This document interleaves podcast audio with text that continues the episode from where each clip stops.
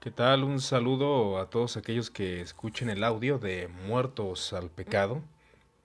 Eh, de antemano agradezco su atención y, que, y más que nada quiero eh, tocar un tema que es el triunfo del cristianismo. Hablar de dos impulsadores eh, que llevaron consigo el mensaje o la, la visión de poder implantar una religión hacia otros, hacia las personas que no conocían lo que era el cristianismo.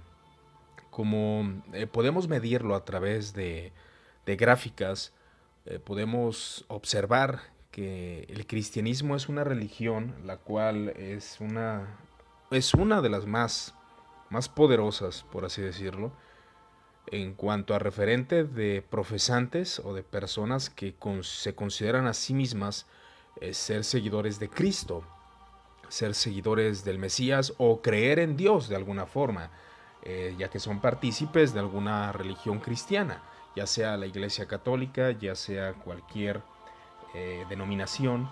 La Iglesia eh, es un centro de adoración y como podemos ver en la sociedad se ha visto implantada esa idea del cristianismo, algo que ahora ha sido vaya, ha perdido poder, ha perdido fuerza, porque el cristianismo ya no es la influencia de, de todos los sectores del, mundo. Ya la iglesia ha quedado a un lado, eh, por obvias razones, por malos manejos, malos eventos que han sido ah, evidentemente, eh, pues, eh, ha caído en una decadencia el cristianismo muchas veces. Eh, meditando sobre este tema, estamos indagando en diferentes fuentes, las cuales son muy importantes eh, pues mencionar, mencionarlas eh, acerca de lo siguiente.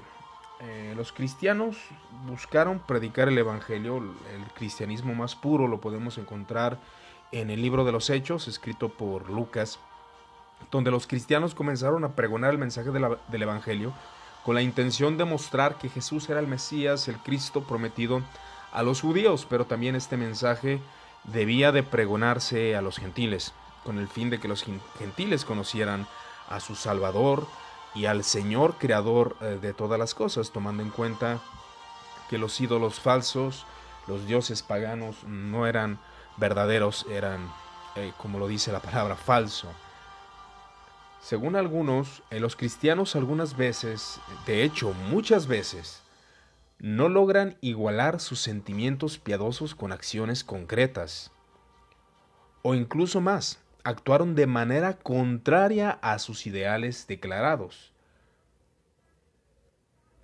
Y esto es una verdad, ya que el cristianismo se ha visto infiltrado por muchas personas que han intentado eh, imponer la cristiandad o han intentado eh, pues fortalecer la verdad y ha sido una caída de personas que han transgredido la moral de Dios y han hecho mal.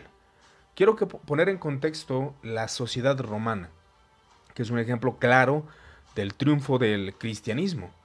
Podemos ver a una sociedad eh, romana que no se preocupaba por los pobres, que no se preocupaba por los enfermos, sino que tenían en su ideal, en su mente solamente adquirir poder, tener eh, riqueza rotundamente. Los poderosos eran los que gobernaban y ese era el imperio romano, por eso logró ser una sociedad poderosa, eh, dando los beneficios solamente a los ricos, a los poderosos, mientras los poderosos siguieran manejando todo, eh, la nación prosperaba, ya que ellos tomaban las decisiones y las personas venían a ser seres humanos de segunda clase.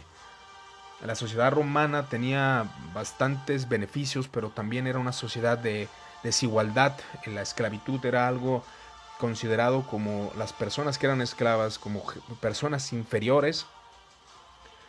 Eh, la esclavitud siguió permaneciendo aún después del tiempo del cristianismo, pero la sociedad eh, romana comenzó a tener cambios y esto es gracias a la palabra de Dios, al mensaje que se pregonaría por medio de siervos, por medio de cristianos, los cuales llevaban el mensaje del Evangelio y tendría un cambio acerca de la moralidad del hombre, que es donde también el Señor eh, procura eh, mostrarnos a través de su palabra, que los hombres necesitamos no solamente un cambio de religión, necesitamos un cambio moral. Y esto lo produce la, palabra de Dios por medio de la predicación del Evangelio, que se entiende que los cristianos fue, eh, fueron los que, los que tuvieron un cambio moral y predicaron esta verdad, este poder del Espíritu Santo. Fue el cristianismo el que se volvió dominante y una vez dominante abogó por una ideología no de dominio, sino de amor y servicio. Eso es muy importante. Leímos primeramente que muchos eh, personajes eh, cristianos no llegaban al estándar, predicaban, pero no llegaban al estándar y muchos paganos consideraban el cristianismo algo falso, ya que muchos de ellos, eh, muchos de los cristianos, no eran realmente personas adecuadas para eh, predicar, ya que su moral era débil, su fuerza no era suficiente para pregonar el Evangelio. Entonces eh, muchos paganos rechazaban esa idea. Pero aquellos que llevaban en realidad el fruto del servicio, el fruto de la eh, de trabajar en conjunto con el ser humano para poder mostrarle la gloria de Dios y poder servir al Dios vivo y verdadero, esos cristianos pudieron eh, plasmar un mensaje muy diferente a lo que la sociedad romana estaba acostumbrada.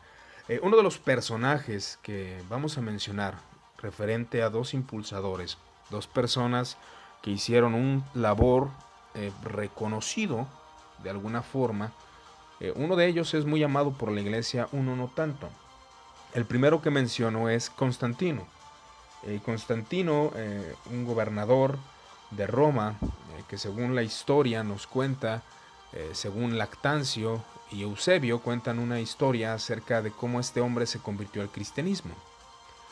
Algunos abogan que probablemente como em, eh, Constantino tenía ese deseo o tenía esa costumbre solamente de adorar a un dios, de todos los dioses paganos, aunque no negaba las otras deidades, él solamente procuraba a un dios. Eh, según las crónicas nos dicen que Constantino adoraba al sol Invictus o al sol Invictus, Invictor eh, o el sol victorioso, al cual siempre eh, entregó su adoración para poder ser un gobernante con gran poder. la religión era algo bastante arraigado al corazón romano. La política y la religión siempre, siempre han ido de la mano. Muchos han abogado cómo es posible que el cristianismo haya ah, penetrado el gobierno, si el Estado y el gobierno deben de ser eh, separados, deben estar apartados. Bueno, cabe enfatizar que el pensamiento de los primeros, eh, bueno, de los gobernantes más bien, de estos gobernantes no era ese en realidad. El Estado y la religión siempre formaron eh, parte, eran unidos. Mm, era común que la religión y lo que es la política estuvieran ciertamente bastante unidos. No había separaciones en ningún momento. Eh, Constantino fue el personaje que legalizó el cristianismo, según cuentan las crónicas también eh, él tuvo un sueño, un sueño donde vio una cruz, donde él se iba a enfrentar en una batalla contra otro que anhelaba el gobierno llamado Magencio, eh, el cual se tenía que dar una batalla con tal de fines políticos, ya que había algún problema bajo la sucesión de quién sería el emperador romano, ya que se hizo después de, algunos males en el imperio romano, ya que había malos manejos que muchas personas o muchos herederos del trono eran los hijos de los emperadores y los hijos de los emperadores eran considerados como personas no aptas muchas veces. Entonces eh, Diocleciano hizo un nuevo, ah, nuevo estándar, una nueva forma de poder manejar eh, lo que era la política. Entonces fue donde se afirmó dos eh, dos posiciones. La una era Augusto y el otro era César. Eh, en este entonces, cuando Augusto moría, a César ascendía al trono, ascendía al poder. y, asumía el puesto vacante. Se hizo una tretarquía. Esta consiste en lo siguiente, consiste en cuatro puestos. Se considera que hay dos eh, gobernadores, tanto del este como del oeste, dos emperadores, por así decirlo. En este caso era Galerio y Constancio, que era el padre de Constantino. Abajo de ellos, abajo de Galerio del Este, se encontraba Maxim Daya y abajo de Constancio se encontraba Severus. Estos dos hombres eran considerados aptos, aptos para el trabajo y el servicio de lo que era ser gobernador romano. Pero Constantino no era alguien de desechar, también era considerado como alguien eh, con poder, alguien inteligente, alguien que daba triunfos. Entonces Constantino eh, también quiso pues subir, ascender eh, y fue considerado como, como el hijo de Constancio y también para tomar poder, aunque muchos estaban en contra. Eh, Constantino empezó a ganar fama y muchos empezaron a considerar que era apto para el puesto de, de, Augusto, que fuera ese César lleno de poderío, lleno de fuerza. Y al ver esto, Magencio eh, no se quedó atrás. Magencio dice, si Constantino, siendo el hijo, se está saliendo del parámetro que, Diocleciano ya había estandarizado, ya que en tiempos anteriores eh, hijos de emperadores, tanto como eh, Calígula era un hombre nada apto, era un, hombre considerado por la historia como loco, desquiciado, un hombre terrible. Entonces Diocleciano para evadir para no tener problemas eh, de ese tipo, instituyó lo que es la tetarquía. Entonces Constantino y Magencio, dos hijos que podían heredar el trono bajo el otro régimen, bajo este régimen nuevo no podían heredarlo, pero al ver que había cierta habilidad en ellos, empezaron a tomarse en cuenta. Magencio también quiso, como hijo de Galerio, heredar el trono. Eh, Constantino y Magencio siempre tuvieron conflictos políticos y ese conflicto político, según la soberanía de Dios y según la responsabilidad de estos hombres, iba a traer algo nuevo. Se desarrolla una batalla entre ellos dos con el fin de poder, pues vaya, quién iba a ser el, poderoso de Roma, quién iba a ser la persona indicada para gobernar el imperio romano. Constantino se afirma de él, algunos dicen, como veníamos mencionando, era un hombre que tendía a adorar a un solo Dios. Era alguien acostumbrado a no negar las otras divinidades, pero solamente inclinarse a un Dios. Según Eusebio y Lactancio cuentan dos versiones. La primera versión consiste en que a Constantino bajo un sueño, al enfrentarse contra Magencio, eh, vio una cruz, una cruz en la cual él debía de poner en sus escudos. Otros afirman eh, que vio lo que es una cruz en el cielo, la cual significa que con este signo él iba a vencer, él iba a ganar y a derrotar. Muchos tratan de atribuirle cierta verdad de piedad a, lo que es Constantino. Desde su niñez, algunos afirman que su madre pudo haber tenido algunas inclinaciones bajo el régimen cristiano eh, y ella pudo haber instruido a Constantino. La realidad es de que Constantino es una persona a la cual eh, pues siempre es, ha sido también muy polémica ya que se duda de que Constantino haya sido un cristiano genuino. Cito lo siguiente, en el discurso se nos dice, después de ganar la batalla, Constantino decidió visitar a, un magnífico, al magnífico templo de Apolo, probablemente en Panegírico. Muchos afirman que cuando Constantino ganó la batalla, que la ganó por medio de confiar en el Dios cristiano. Algunos dicen que no fue verdadero cristiano ya que eh, fue directamente con Apolo, que no fue con el Dios de los cristianos. Pero él continuó haciendo su labor y afirmó que el cristianismo era una religión lícita y que el Dios de los cristianos le había dado el triunfo. Cito lo siguiente, mientras reflexionaba llegó a considerar una posición politeísta como política militarmente insostenible, por una razón notable, notablemente empírica. Todos sus predecesores al trono habían unido esperanzas personales a muchos dioses, y por lo tanto lo veneraron a la espera del éxito. pero todos fallaron miserablemente y encontraron un final desagradable. Esto es, por supuesto, no era, esto eh, se considera que no era cierto. Eh, lo que, lo que acabo de citar es una parte de Eusebio que dice que los antiguos emperadores romanos habían fracasado por ser eh, politeístas. Esto Eusebio lo dijo siendo cristiano, siendo un obispo, y obviamente para dar un argumento a favor del cristianismo lo dijo de esta manera. Y él dice, la única excepción fue su padre, Constancio, que murió pacíficamente después de haber recurrido a la adoración de un solo Dios. Eh, él estaba atribuyendo que solamente a un solo Dios se le daba adoración. Eh, Constancio lo hacía y probablemente había alguna, eh, alguna alusión a Dios cristiano. Solo su propio padre había tomado el camino honrado al Dios que trascendía el universo y encontró un salvador y un guardián de su imperio y un proveedor de todo lo bueno, según cita Eusebio, tratando de congraciar de alguna forma con Constantino. Llevando al tiempo, eh, Constantino no podía entender el significado de la visión y reflexionó sobre el asunto hasta anochecer. Luego en un sueño, Cristo se le apareció con el mismo signo que Constantino había visto en el cielo y le indicó que hiciera una copia para protegerlo de los ataques de sus enemigos. Al parecer, Constantino no comprendió qué era lo que había visto en ninguna de las dos experiencias. En su confusión convocó varios expertos en religión para una explicación.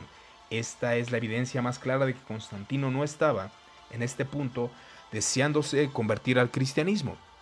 Cuando él tuvo la visión no entendía, él de hecho llamó a varios eh, religiosos de otro, eh, de otro corte, no eran cristianos, eran religiosos eh, paganos y Constantino no tenía la intención real de pertenecer a lo que era el cristianismo. Y dice la siguiente cita, en un sueño se instruyó a Constantino, no se nos dice quién para colocar la señal celestial de Dios en los escudos de sus soldados antes de ir, a la batalla. Al día siguiente lo hizo instruyendo a los soldados a decorar sus escudos con una letra X cruzada por el medio con una letra L, cuya parte superior debía redondearse. Esto aquí es un paralelo con Eusebio. Se habría visto entonces que como una chi ro. Armados de estos escudos, las tropas de Constantino entraron en batalla y como resultado derrotaron a la oposición. Eh, cabe mencionar que estas dos versiones es tanto de Eusebio como de Lactancio, dos cristianos que afirmaron que Constantino había tenido una visión, otros que era un sueño.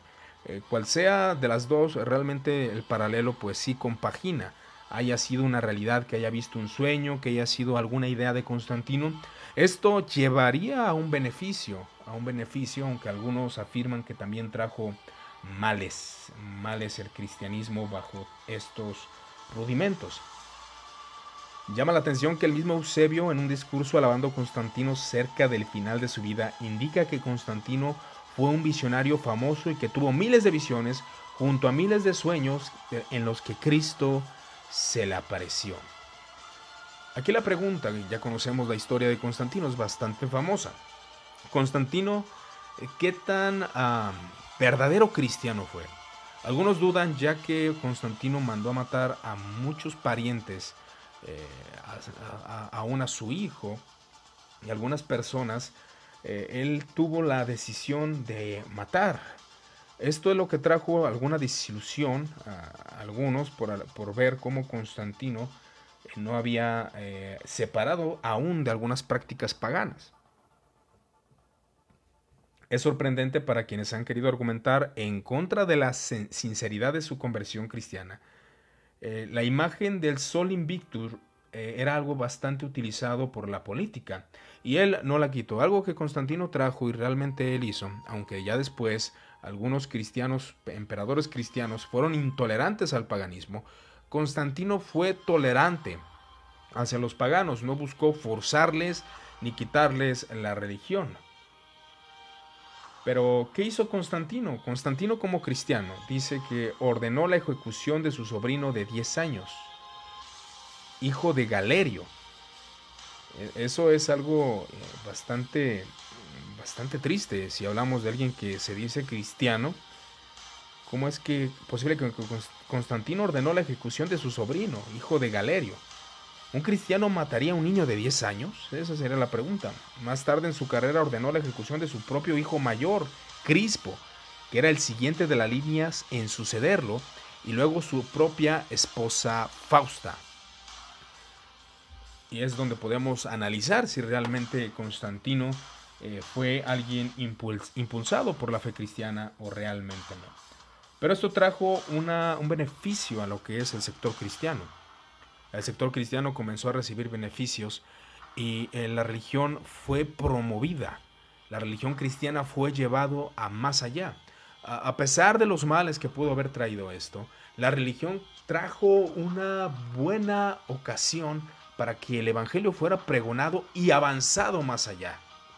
Constantino logró esto por medio eh, de su poder, por medio de lo que él podía realizar del gobierno. Pero Constantino eh, hizo lo que pudo para poder eh, evangelizar. Realmente él contribuyó aún en concilios, como es el conocido concilio de Nicea, donde él participó, donde hubo interés de parte de este emperador para que la doctrina cristiana fuera eh, pues sistematizada y fuera llevada con el fin de que se mostrara qué era lo que el verdadero cristianismo enseñaba. Y podemos ver a este personaje Constantino que progresó, eh, que llevó el cristianismo más allá, que empezó a beneficiar a los obispos, pastores y ministros, con el fin de que el mensaje y la religión cristiana fuera tomado como una religión ah, válida, una religión objetiva, una religión eh, fuerte, con grandes triunfos, que se mostrara que el verdadero Dios el Dios que llevó a Constantino a la victoria era Cristo, el Hijo del Dios viviente, aunque vuelvo a insistir que se duda de su conversión, ya que no se separó de algunos símbolos paganos y para esos, para muchos cristianos eso es una muestra de que no había en realidad una, un verdadero cristianismo. Pero vamos a, a compaginar acerca de estos dos impulsadores. Mencionamos primeramente a Constantino. Será importante también mencionar a uno que fue capaz de llevar el mensaje del Evangelio, pero no de la misma manera que Constantino. Constantino lo hizo por medio del poder, lo hizo por medio de la política. Pero hablemos acerca de Pablo. Pablo, otro exponente. El apóstol Pablo, también un gran perseguidor de la iglesia. El apóstol Pablo fue quien quien logró hacer del cristianismo una religión predicada por casi toda Europa, por así mencionarlo. Pero vamos a hacer un paralelo entre Constantino y Pablo, mientras que Constantino era por mucho la figura más poderosa, influyente y rica de todo el imperio. Pablo era un predicador itinerante, empobrecido y asediado, desconocido por la mayoría del mundo en general, pero como Pablo logró llevar el Evangelio. Pablo fue capaz de escribir 13 epístolas canónicas, las cuales fueron grande influencia para el cristianismo. Y este judío, perseguidor de la iglesia primeramente, comenzó a tener fuerza y él, por medio de su predicación, aunque él mismo declaraba que era débil, por medio del poder de Dios, comenzó a predicar y este exponente fue el que llevó al cristianismo más allá. Pero como lo dice el mismo apóstol Pablo, no soy yo, sino la gracia de Dios en mí, que fue lo que llevó al apóstol a predicar en muchas partes del mundo, con el fin de que las personas llegaran a la salvación de Cristo Jesús. Lo más obvio era que los judíos eran monoteístas y adoraban a un solo Dios, eso lo sabemos, el Dios de Israel solamente.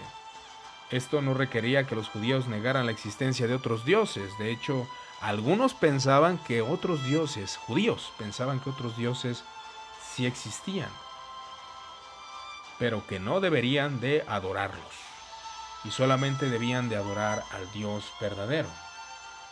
El pacto no requería ni esperaba que los judíos los judíos eh, saldrían a convertir a otras personas, como veremos. Los judíos eran en general indiferentes a los paganos, indiferentes a las vidas de otras personas, Pero los cristianos no. Los cristianos, su deber era predicar el Evangelio y no ser indiferente a la vida de otras personas. No era necesario para los judíos predicar el Evangelio, pero para los cristianos era necesario predicar a Cristo y a este crucificado. Mm, mejor dicho, los judíos no necesitaban o no querían tal vez predicar su religión, no les interesaba, ellos eran el pueblo escogido de Dios, y si alguno se quería unir y quería ser parte del pueblo judío, podría hacerlo, sin ningún problema. Pero el cristianismo fue la diferencia que trajo en esto. Pablo, como perseguidor de la iglesia, empezó a, perseguirla en el año 33, eh, los primeros años de la, eh, de la existencia de la iglesia cristiana. A lo largo de la historia, los cristianos han señalado las predicciones de Jesús en el Antiguo Testamento. Los judíos han negado que los pasajes que involucran las profecías mesiánicas se refieran a Cristo Jesús. Y, judío, y Pablo como judío rechazaba a este Mesías, aborrecía a este hombre. En el primer siglo los judíos no tenían un rey, sino que eran gobernados por una potencia extranjera, Roma, y ellos esperaban en, su, ah, en la venida del Mesías, que este Mesías fuera un gobernador político, alguien poderoso semejante a David. Y otros de otro corte esperaban que fuera un hombre descendido del cielo como hijo del hombre, poderoso, divino. Esperaban a un Mesías poderoso, a un ser eh, fuera de lo natural.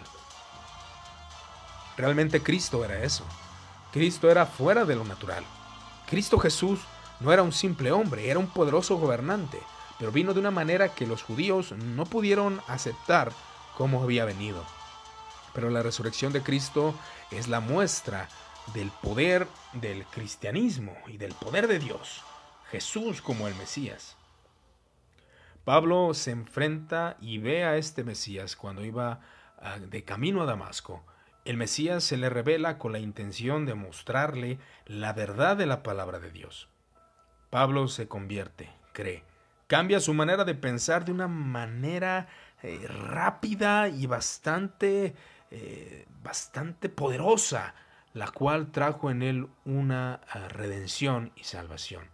Pero ¿cuál era el modo operar de este hombre? Este hombre, impulsador del cristianismo, su manera de operar era bastante sencilla trabajo y predicación. Se dedicaba con sus manos a hacer tiendas y predicaba el Evangelio de Cristo Jesús. De una manera sencilla, no era como Constantino que logró legalizar el cristianismo y llevarlo más allá. No, Pablo de manera muy sencilla predicaba el Evangelio a toda criatura y esto llevó a muchos. solamente era un fabricante de, tiendas, profesional. Algunos estudiosos han pensado que esta palabra puede tener una aplicabilidad más amplia, refiriéndose a algún tipo de trabajos de, eh, de, cuero. No hay certeza sobre el asunto, pero parece que Pablo era un artesano de algún tipo. Si es así, podemos tener una buena idea de cómo procedió de una ciudad a otra a establecer iglesias. Esa era la manera eh, del modo de operación del apóstol Pablo, cómo comenzaba él a trabajar para ir predicando el Evangelio.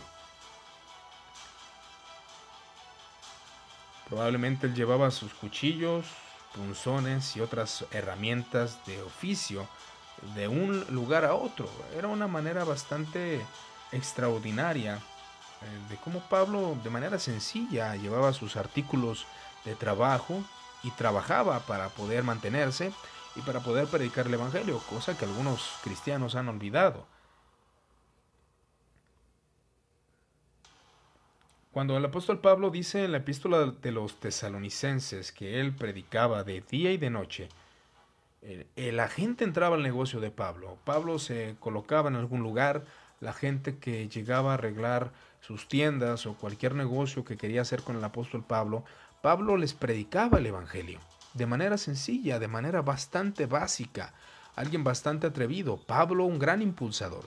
Y aquí vemos la gran diferencia. Y vuelvo a enfatizar ese punto que me parece bastante interesante, cómo Constantino, por medio de su poder, por medio del gobierno, pudo impulsar el cristianismo, pero Pablo, por medio de la predicación básica y sencilla, del poder moral de los hombres que habían obtenido por medio del Evangelio, no de sus propias fuerzas, por medio de la redención que es en Cristo Jesús, los cuales los llevó a una santificación y esa santificación les permitía mostrar al mundo lo que ellos eran. El cristianismo comenzó a tener poder, pero no un poder político de alguna forma, sino un poder el cual había influenciado la vida de los cristianos y los cristianos por naturaleza iban a influenciar en cualquier sector que se encontrara. Los paganos, eh, Pablo estaba en contra obviamente de, la idolatría, pero los paganos más reflexivos eh, no consideraban que las estatuas o los ídolos fueran dioses, más bien eran representaciones de dioses. Pero el apóstol Pablo se encarga en su predicación decir que ninguna representación es digna del Dios verdadero. Obviamente había paganos los cuales sí adoraban a las esculturas, pero había otros que solamente adoraban a los dioses y veían las esculturas como representaciones. Eso parece muy común en nuestros tiempos, de hecho cuando a alguno se le cuestiona eh, si adora una imagen, dice, esa imagen solamente es una representación. Hay muchas personas que no adoran las imágenes, pero sí adoran a lo que representan. Eh, era el caso de muchos paganos. Los conversos potenciales de Pablo deben haberse preguntado por qué Dios permitiría la muerte de su hijo, especialmente una muerte por crucifixión, la forma de ejecución más tortuosa, horrible y temida en la antigüedad romana. Entonces, el próximo paso de Pablo cuando pregonaba el Evangelio era explicar lo que significaba la muerte de Jesús. Eh, sabemos que Pablo explicó la muerte eh, por, su, por medio de su predicación en cada una de las cartas y en la primera de Corintios, Pablo explica precisamente la muerte de Cristo. Este fue el núcleo del mensaje de Pablo.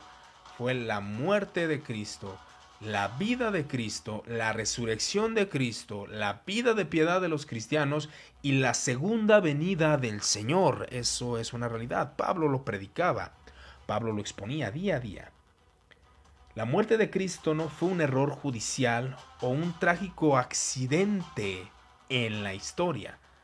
Todo era parte de un plan de salvación, de que Dios quería salvar al hombre y esto lo había mostrado por medio de las escrituras judías. Jesús murió por nuestros pecados.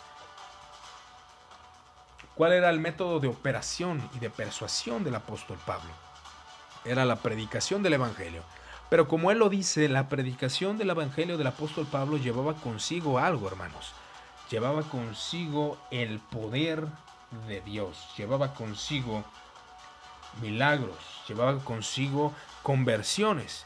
Y los milagros también eran una forma de respaldar el mensaje del Evangelio. Por eso las conversiones eran masivas.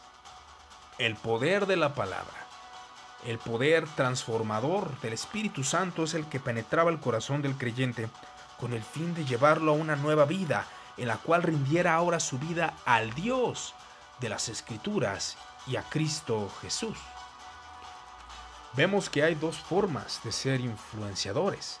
Constantino lo logró por medio del gobierno. Como cristiano, probablemente falso o verdadero, contribuyó en, este impuls, en esta eh, eh, impulsión o en este momento para poder eh, que el cristianismo comenzara a llegar a más lugares.